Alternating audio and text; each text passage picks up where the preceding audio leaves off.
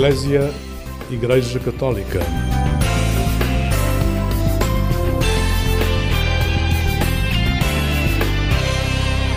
Olá, uma boa noite para si, bem-vindo ao programa Eclésia aqui na Antena 1. Foi há cerca de três meses que o convidado desta noite partilhou de forma pública o que o bullying e a pandemia da Covid-19 provocou na sua vida. Isolamento que levou à ansiedade, uma doença que a sociedade aprendeu a ver como tal e não como uma marca de personalidade. João Damião deu a cara e a voz por muitos jovens que passam pelo mesmo e fê-lo em frente ao Papa Francisco e para milhares de jovens que estiveram em Lisboa naquela tarde de agosto. Hoje temos a oportunidade de o conhecer no programa Eclésia e no podcast Alarga a Tua Tenda. Olá, João. Olá, Lígia. Muito obrigada, obrigado pelo convite. Obrigada a nós por teres vindo aqui ao programa Eclésia. Queria retroceder um bocadinho neste fio da tua vida que aceitaste desenrolar aqui nesta noite para perceber o que é que foi sendo estruturante na tua vida. Quando imaginamos os primeiros anos da vida do João, uh, vamos a Santarém uh, e encontramos o quê? Olha, Lígia, na verdade eu, eu cresci numa aldeia muito próxima de Santarém, Atalaia, um sítio muito, muito, muito pequeno, e tive uma infância em liberdade. Uh, os meus pais iam trabalhar e, em regra, ficava com a minha avó. Não existia aquela questão da segurança, que hoje em dia muito se impõe, porque toda a gente, literalmente, conhecia a minha família e portanto saía muito cedo quando não tinha escola para brincar com os meus amigos e andávamos de bicicleta, tínhamos uma casa na árvore, uh, fazíamos os jogos todos tradicionais. Um, e ao mesmo tempo também foi uma infância muito passada em casa dos vizinhos, que é uma coisa que, que eu acho muito incrível, porque havia este senso de, de bairrismo e havia uma senhora em particular, que era a minha vizinha, a Ofélia, que pedia para passar a tarde sempre com ela, quase. Porquê? Um, porque ela tinha muitas revistas que adorava vasculhar e ela contava muitas histórias. Uh, e há, aliás, uma história inusitada na minha família, porque isto acontece já desde muito pequeno, ainda andava no infantário, portanto tinha 4 anos, mais ou menos. E uma das primeiras frases uh, mais estruturadas e que causou assim mais ruído foi justamente dirigida à Ofélia e disse-lhe: Ofélia, tu és tão linda. Porque, de facto, para mim, e eu hoje recuo um bocadinho a esse momento, acho que este, este ato de partilha despender tempo para contar a sua história. Acho que é um ato de beleza, é um ato superior, que é estrutural para mim, uh, e por isso hoje sou jornalista. E na altura a Ofélia partilhava muitas coisas incríveis de como era a vida naquela aldeia no tempo do Estado Novo, a pobreza, a ausência de educação, mas também a guerra colonial, as pessoas que saíram para outros países da Europa para emigrar e para fugir às condições que aqui encontravam, e esses temas para mim já eram muito interessantes na altura. Foi ao ouvir que tu foste percebendo uh, o significado das palavras, o valor das palavras, antes até de as começares a escrever e a perceber que tinhas prazer em escrever e em procurar que palavras é que te podiam servir melhor? Uhum. Eu, ao contrário dos meus colegas que ouço habitualmente, eu nunca uh, recriei quando era criança diretos apresentar telejornais, portanto, o jornalismo nunca foi uma escolha bem óbvia. Eu sabia que gostava de contar histórias, mas esse exercício pode ser feito em muitas plataformas ou em muitos veículos. Um, sim, gostava de escutar histórias, mas também a palavra oral foi sempre estruturante para mim. Uh, comecei a fazer teatro desde muito pequeno. E quando, nesses tempos, aquilo que eu gostava de ser era ator, justamente para contar histórias. Depois descobri a literatura. O que é que descobriste com a literatura?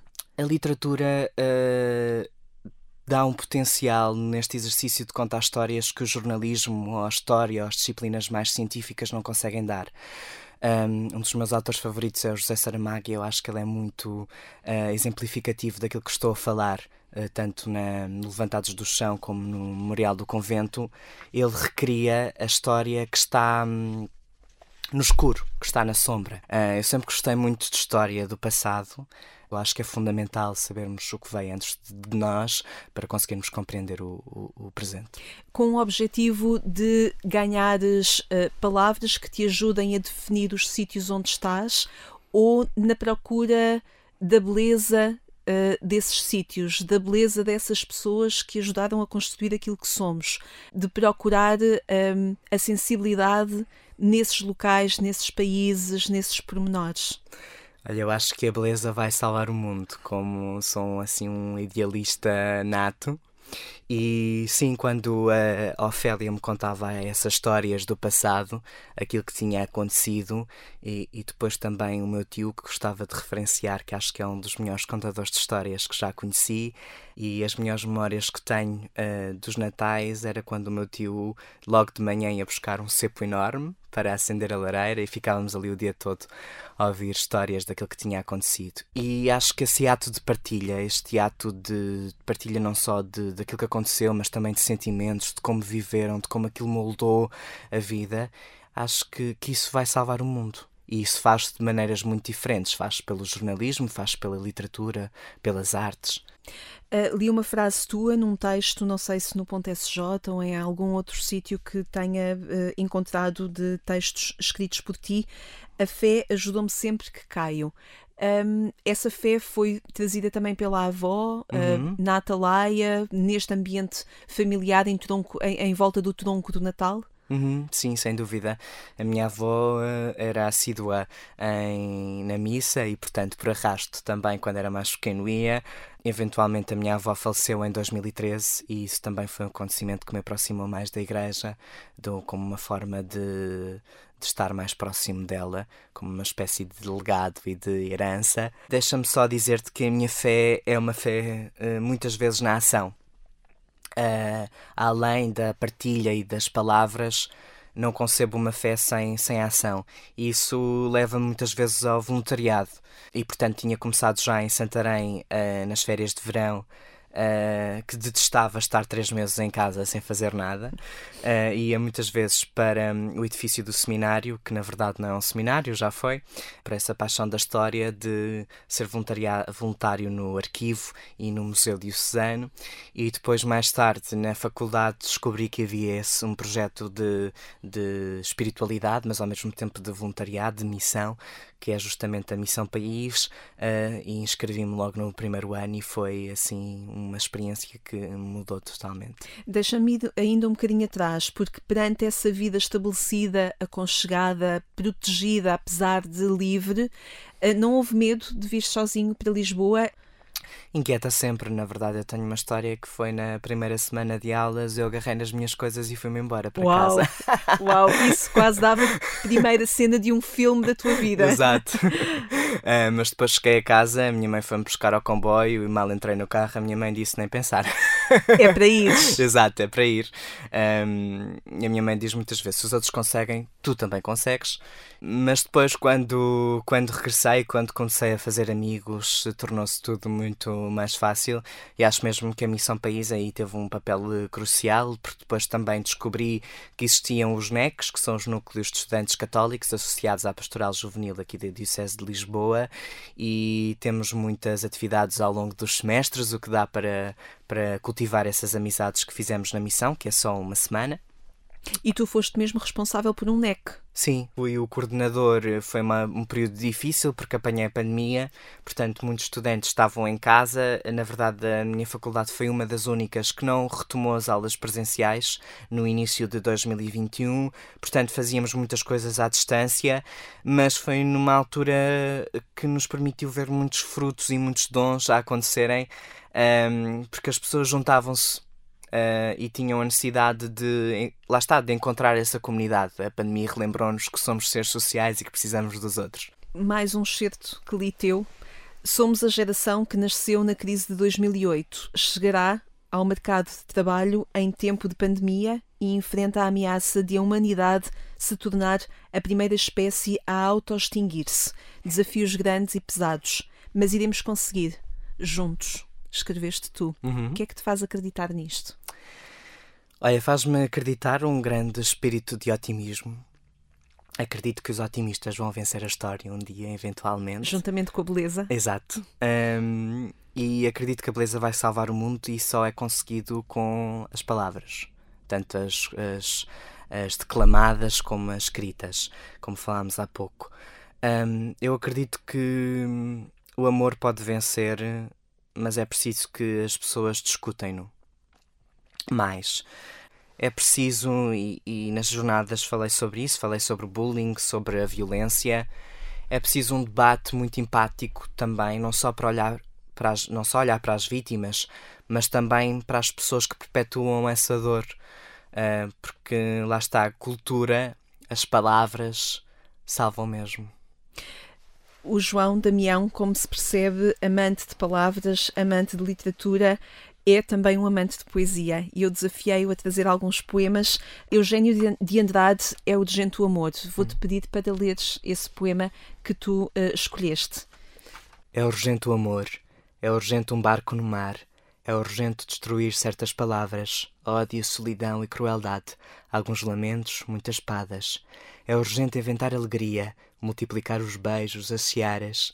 É urgente descobrir rosas e rios e manhãs claras.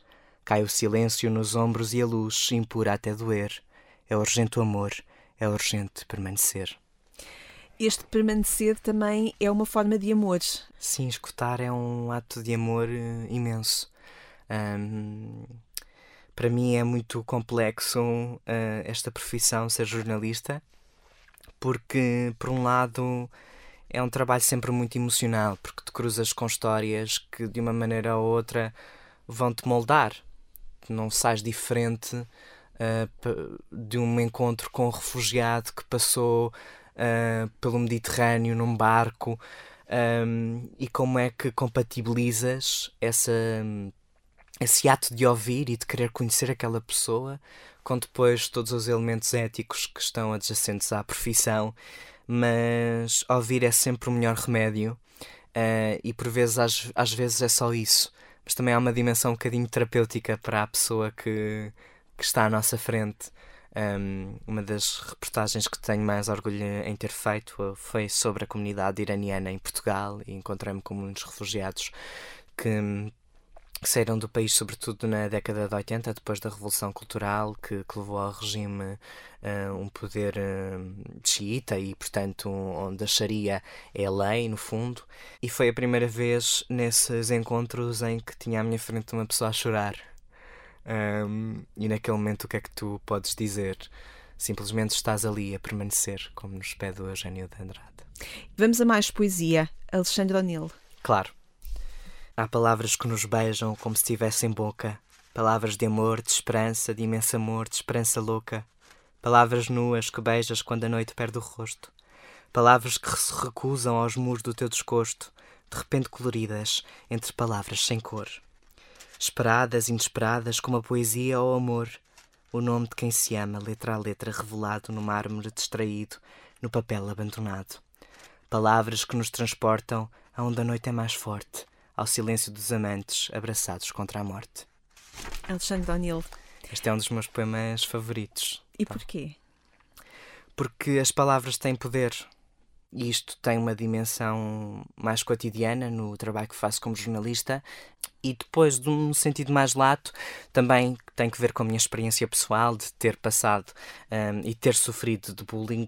E acho que escolho no meu, no meu dia a dia dar estas palavras uh, que se recusam aos muros do, do desgosto de alguém uh, e que se fazem notar entre palavras que não têm cor. E acho que isso é muito belo. Uh, lá está, outra vez, uma vez mais, a beleza. Já aqui falámos de teres passado por situações de bullying, já aqui falámos da ansiedade, da pandemia que atravessou o teu percurso académico também. Esta situação, estas experiências pelas quais passaste, tu aceitaste entregá-las na Via Sacra, da Jornada Mundial da Juventude que decorreu em agosto, em Lisboa, e que chamou a Portugal uh, muitos jovens que se calhar partilhavam uh, também estas experiências. Eu gostava de, de te citar, uh, dizendo, quando, quando tu escreves, gostava de poder dizer que foi fácil pensar neste testemunho, mas não é verdade. A realidade é que muitas vezes adiei a reflexão sobre as marcas deixadas pela pandemia. E nesse ato de adiamento, que é um ato de inércia, apercebi-me de que a pandemia me tinha mudado e tornado mais árido muitas vezes. Por que é que aceitaste este desafio de protagonizares uhum. um dos uhum. momentos da Via Sacra? bem, esse processo de discernimento foi um tanto difícil. Um, acho que hum, todas as pessoas que, que são crentes falam com Jesus. uh, e há pouco, quando falávamos do porquê do jornalismo, essa também é uma dimensão muito importante. Porque não concebo um trabalho profissional sem o conceito de vocação. Um, e como dizia há pouco, uh, nunca tive aquela, aquele senso de recriar uh, diretos ou de, ou de apresentar telejornais e, portanto, na altura de escolher um curso ou na altura de escolher, lá está, um, um caminho profissional a seguir, perguntava muitas vezes a Jesus o que é que queria de mim e sabia que ia contar histórias. E quando foi a altura de de fazer este testemunho, também perguntei a Jesus se o devia de fazer ou não. E perguntei a pessoas mais próximas se deveria uh, arriscar uh, ter esta participação mais ativa, porque de um ponto de vista prático envolvia uma grande exposição. Aceitei fazer este desafio justamente por aquilo que acabaste de mencionar, porque sabia que ia estar a dar voz uh, a muitos mais jovens uh, e que era algo muito maior do que eu e que uh, Jesus queria e o Papa Francisco queria que eu desse este sim.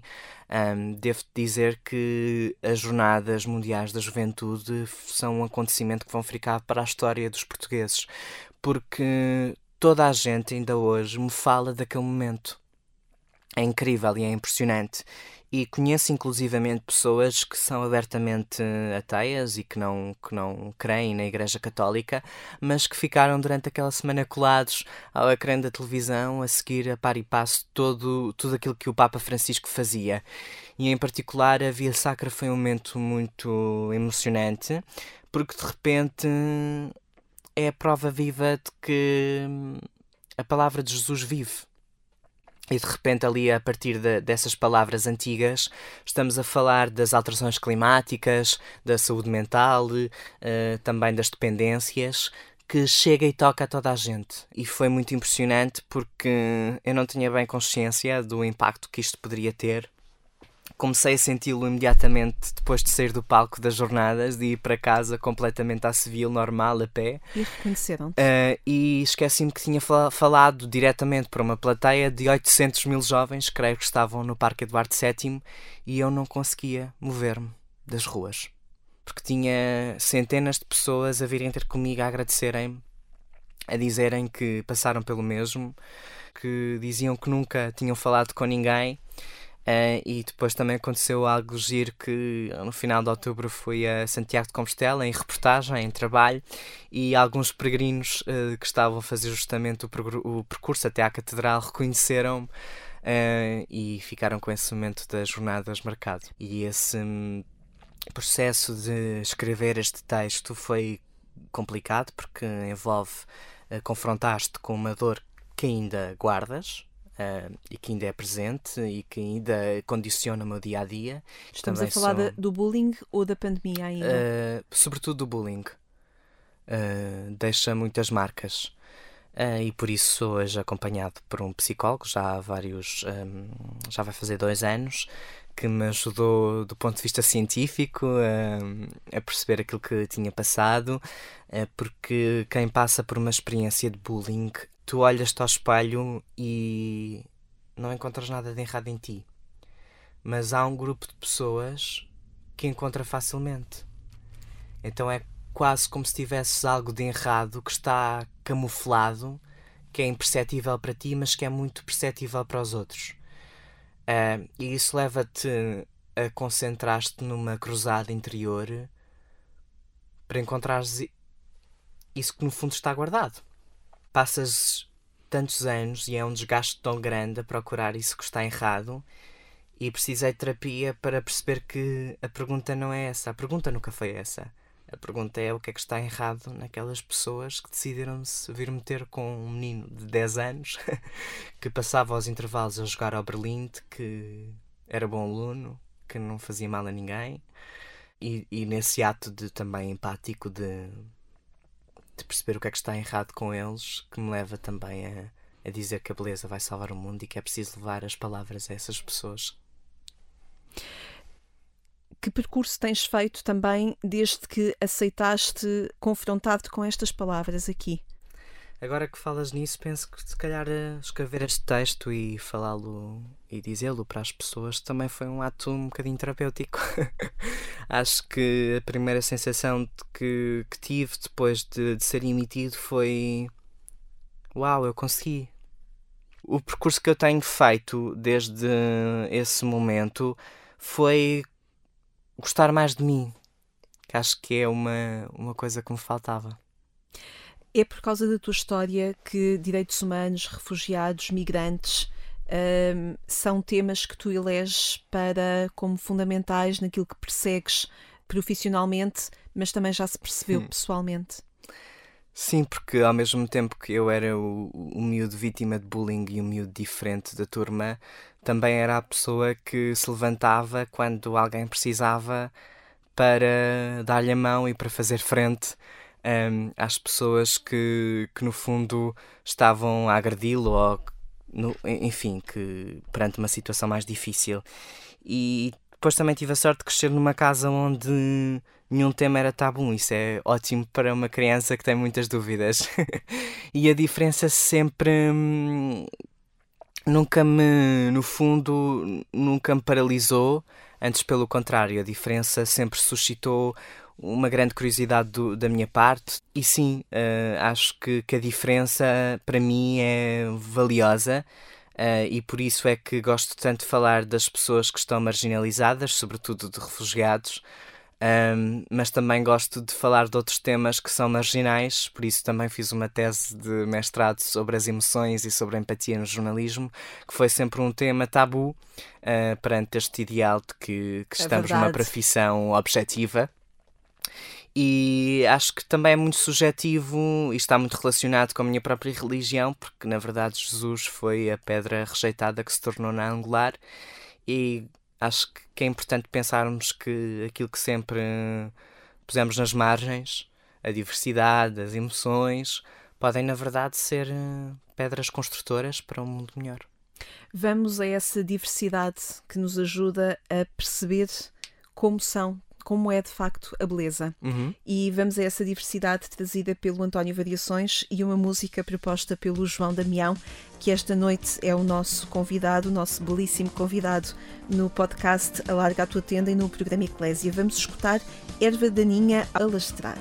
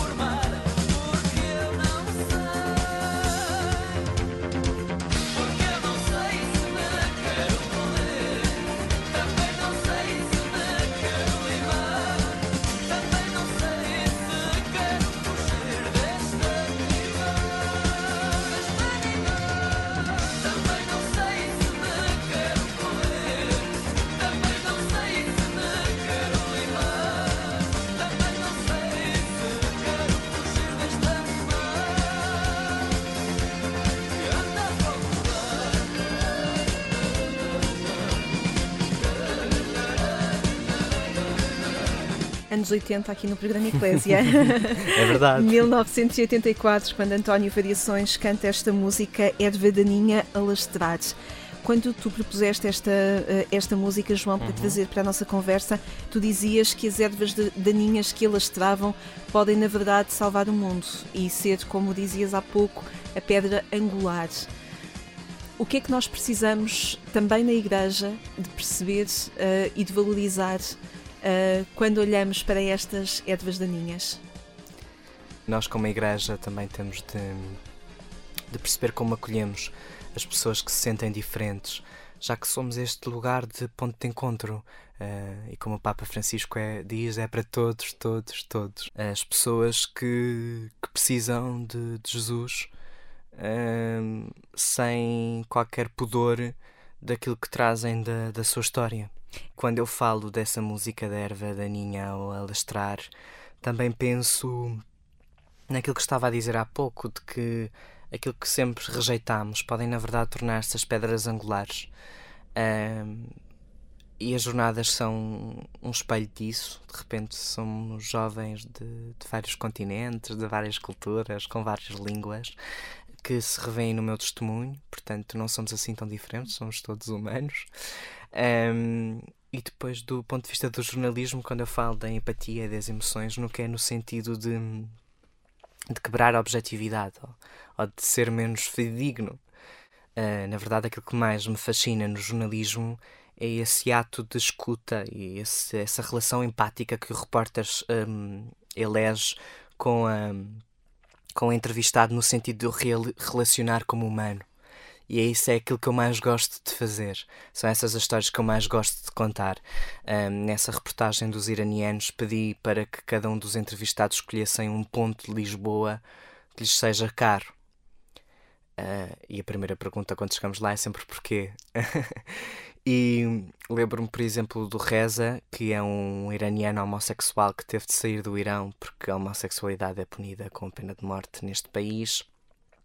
Ter muitas saudades de casa e de eleger como sítio de entrevista a Avenida da Liberdade porque faz lembrá-lo um, a Rua Valashir, em Teherão, que é uma das maiores estradas iranianas uh, e que também tem árvores muito próximas com aquelas que ele encontra um, na Avenida da Liberdade e por isso passa lá muito uh, para aproximar-se de casa. E aí e... o nome da, da avenida também uhum, tem significado. Isso é muito sugestivo. E isso é empatia. É, quando tu falas de, daquilo que se passa no Irão, daquilo que se passa em Gaza ou na Ucrânia, Podemos falar dos grandes protagonistas, podemos falar dos números das pessoas que morreram, mas ao fazeres isso, tornas aquilo que é humano, que é emocional em coisas.